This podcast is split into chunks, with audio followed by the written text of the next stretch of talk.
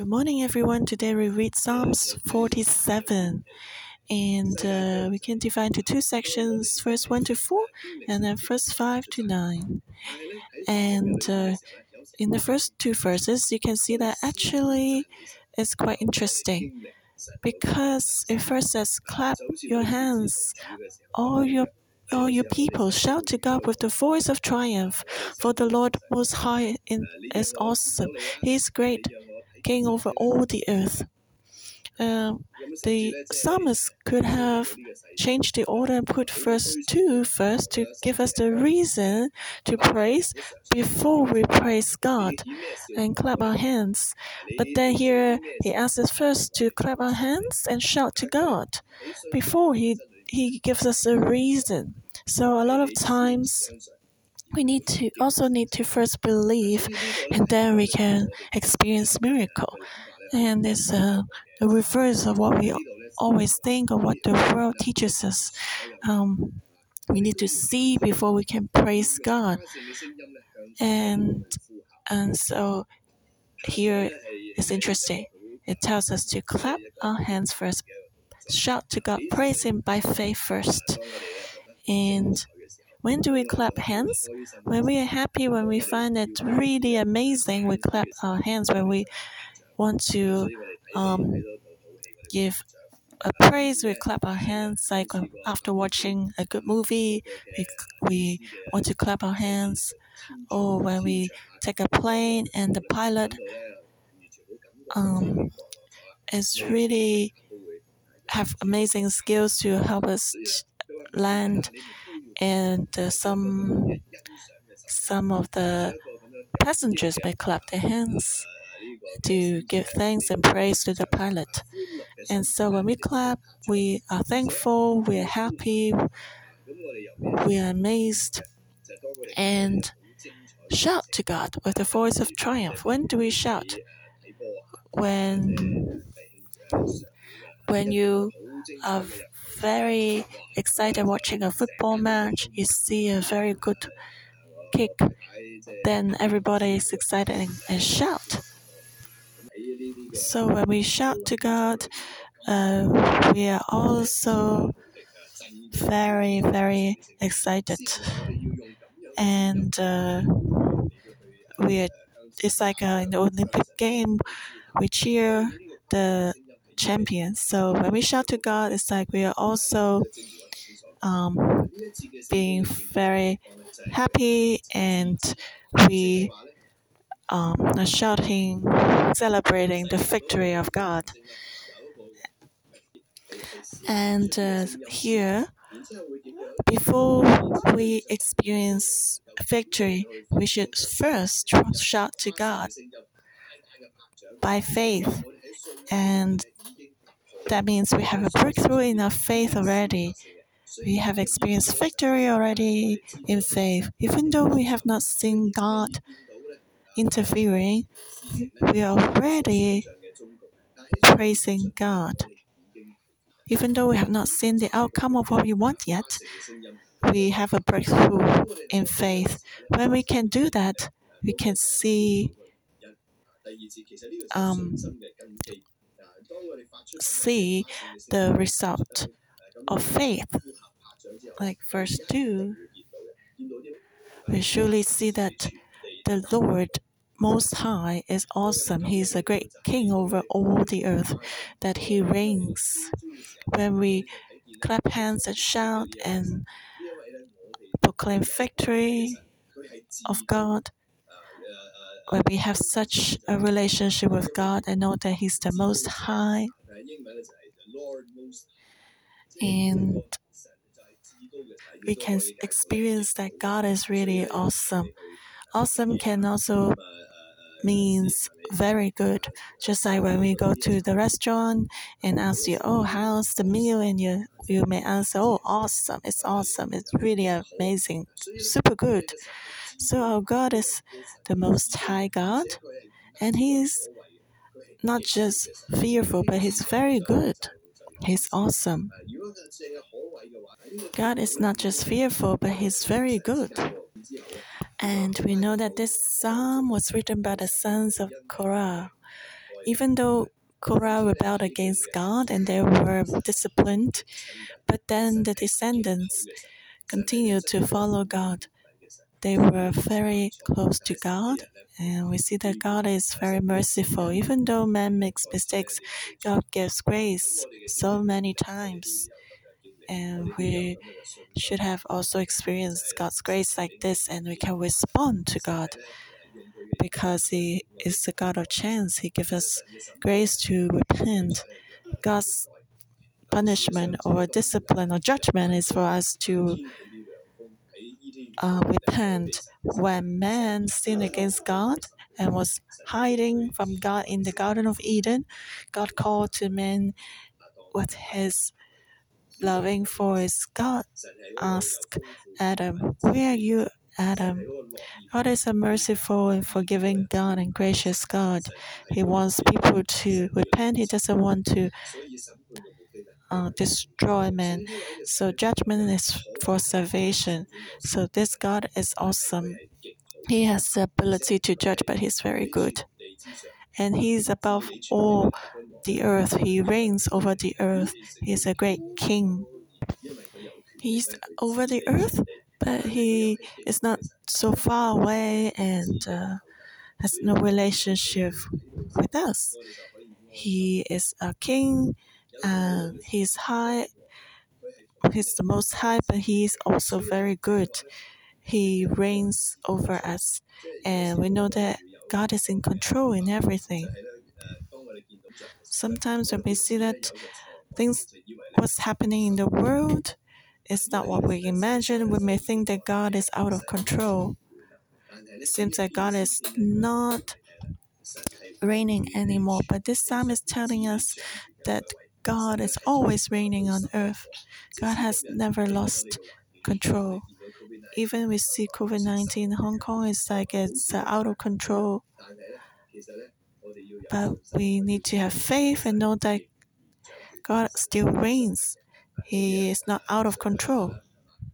And last week, even though Pasadena got infected, but in this process, we see that God still reigns. The timing of what, how it happened, is uh, full of God's grace. It was just after how we found out how to use Facebook Zoom Live, so that uh, co-workers can stay at home and we can still run the morning devotion as if we were present. And so, as we've learned that, and because I've got COVID 19, so we have to start um, using Zoom. And you see, this is a great timing. Otherwise, we will not be able to have morning devotion. And even though I got, got, got COVID, God's grace is sufficient. My symptoms are very light. I didn't have fever. I didn't have a great headache. And uh, some people said after having COVID, they have like a sore throat, like uh, having knives in their throat. But for me, my symptoms are lighter than a regular flu. The symptoms are very light. I just taken a few days of medicine and I'm fine. Because we know that God is a great king over all the earth, we can clap our hands and shout to God with the voice of triumph. And not only that, verse 3 He will subdue the peoples under us and the nations under our feet. He will choose our inheritance for us, the excellence of Jacob, whom he loves. This Most High God is awesome. And he, but then he's not far away from us. He has a relationship with us, and he make the peoples and nations subdue under us, under our feet. And this God he wants to even lift us up and make the nations bow down to us, subdue to us. That means He wants to lift us up so we can rise up. Isn't this good? Isn't this God very good? He wants to build us up, He doesn't want to destroy us. He's the most mighty God. He wants to um, make us to reign with Him as the head above all nations. He has chosen uh, inheritance for us. Yes, that means He has uh, chosen the best things for us. And what's the inheritance is the excellence of Jacob. Uh, can be translated as the glory of Jacob too in uh, Chinese. So what does it mean? Um, you know, when you think of Jacob, we think of how he grabbed everything for himself. Um, actually, what is the excellence of Jacob? What's the positive thing about him? You know, uh, if we think about the sh- shortcomings of Jacob, he, uh, we know that he used to lie and deceive others. But what was good about him was that he was willing to grab on God in the end. So that was different from his brother. Uh, Esau did not grab onto God. And also, when Jacob, um, before he passed away, he was still worshiping God. He was leaning on his staff to pray. So, the excellence of Jacob, the best thing about him was that uh, was his name. After restoring with God, God changed his name, which means um, which show us his relationship with God. His name comes from the wrestling. And what kind of sport is wrestling? I don't think there's another sport on earth like wrestling. Uh, there's no other sports that's closer with your opponent than wrestling. Jacob wrestled with God, and in the end, he changed his name to Israel. So, in the process, we can see that uh, Jacob had zero distance from God. He was so close to God. Sometimes I also wrestle with my son, and it's really so close. And so the excellence and the glory of God of Jacob was that he grabbed on God. Uh, he was zero distance from God. So these great king, the most Lord was High, can be like a father and wrestle with men. Can be so close to us. So this God is really awesome. And He's chosen such an inheritance for us. Which means God wants His people, you and me, to have zero distance. And that's the inheritance God has for us. The best thing in the world is that we can be like zero distance from God to have fellowship with Him. This is our God. And to such a God, we should clap our hands and shout to Him with the voice of triumph because He's such a wonderful God. So when we clap our hands and shout to God and praise Him, we will become zero distance from God. When we worship Him, He will come to us, His presence will come to us and make the nations subdue under us. We were just dust originally, but when we have no more distance from God, God actually lifts us up. And then we can be above the nations, be, be the head of the nations because we draw close to God. Okay, let's look at the second section. Verse 5 to 9. Verse 5 God has gone up with a shout, the Lord with the sound of a trumpet. When do we make the sound of a trumpet? When there's a battle? And uh, when when would there be a shout? When the judge comes out to judge. There'll be a shout saying, Court. Um, we're in the Western world, in the Western court, and also in Chinese Asian time. Uh, before the king comes, we say, Holy, holy. So, um, when the Lord is gone up, there will be a great shout. The Lord rises up. Um, when He rises up, it's actually rising up for us, because earlier it's mentioned that uh, He will choose our inheritance for us. And when we have zero distance from Him, when God rises up, we will also rise up. Then no difficulty will um, harm us. We have victory. Just like when the king is uh, enthroned, when the king is ordained, it's very glorious. And when God rises up, we are also with him. And when God rises up, what should we do? We should sing praises to God, sing praises. Sing praises to our King, sing praises. Here we see sing praises is repeated four times. We know that in the Bible, when things are repeated three times, is uh, most important. Like we say, our God is holy, holy, holy. That means God is most holy. And here we have sing praises repeated four times, which means it's really great praises. Uh, praise with all our might. And four also represents the four corners of the world. So that means we use up all our strength and we should praise Him for the four corners of the world and praise Him with all our might everywhere. So, in the difficulties we face, we should have our eyes of faith to see that God has already, God is rising up. We should not fix our eyes on the problems today, but we should see the victory in the future.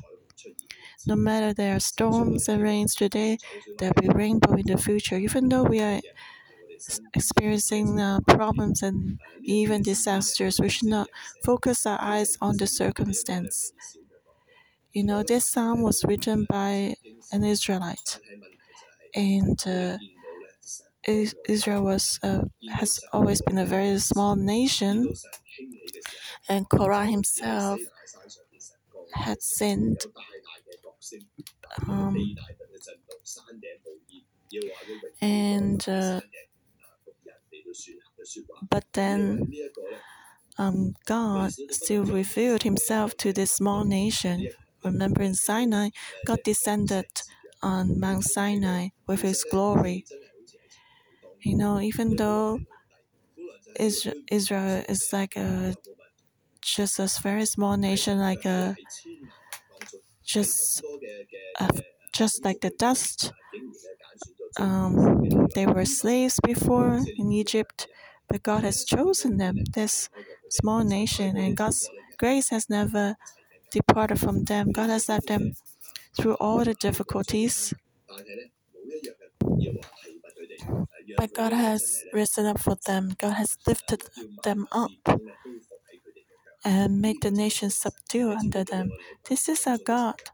Today, we're in difficulties, and we also need this perspective of the Israelites. And actually, in faith, we are the true Israel, Israelite too. So we should see that God has risen up. And so shouting and victory is already in front of our eyes. So all our difficulties and troubles will leave. When we have such a faith, we can praise God. We can sing to Him. And when we sing, our faith can rise up. And our faith can triumph because He reigns over the nations. He sits on His holy throne. He is the King of all the earth. He reigns. Everything in His is in God's hand. Today, the world is not out of control. Whole human history is in the hand of God according to God's plan and will.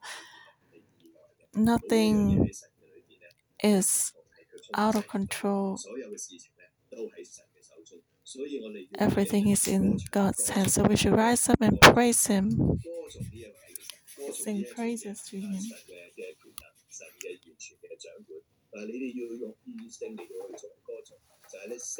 And we should praise God without understanding, which means with our mind, according to what we know about God.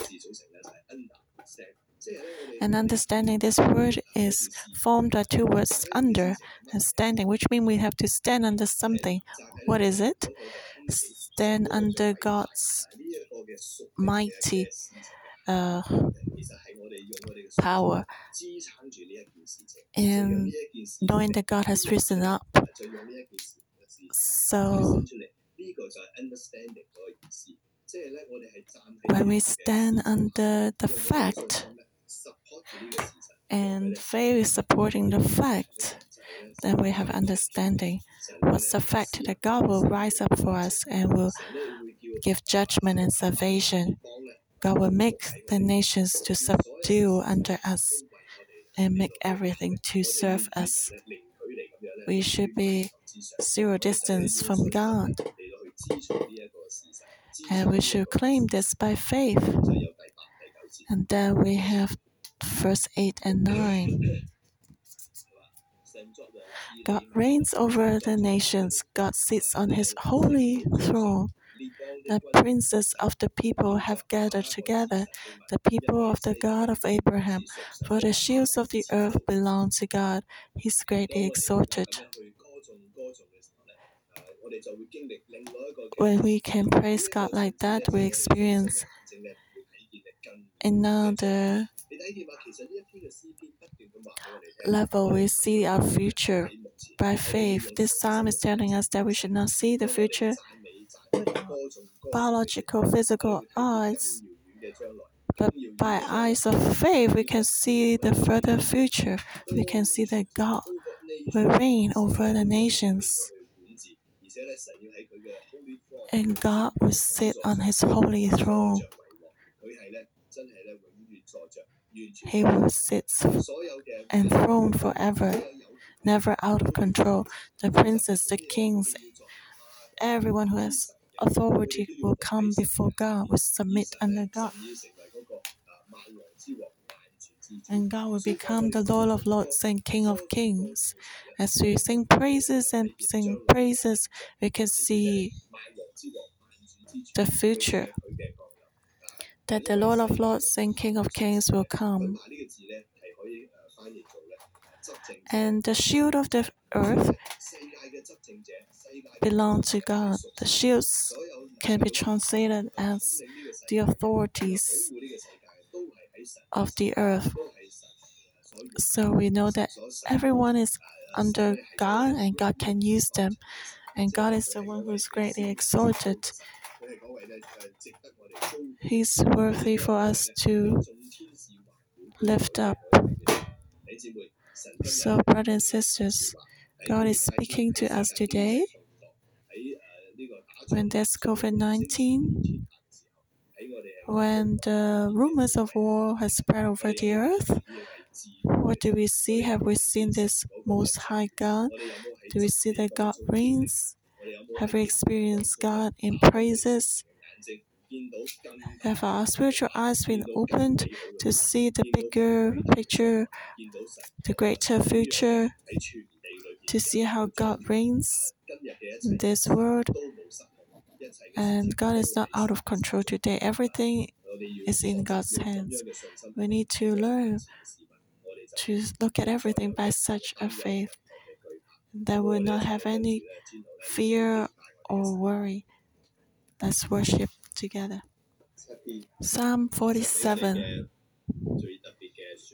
The Rhema word God has for us. Verse 1 and 2. Oh, clap your hands, all you peoples. Shout to God with the voice of triumph. For the Lord Most High is awesome. He's a great king over all the earth. God is encouraging us to use our faith, the eyes of faith, to look at the world,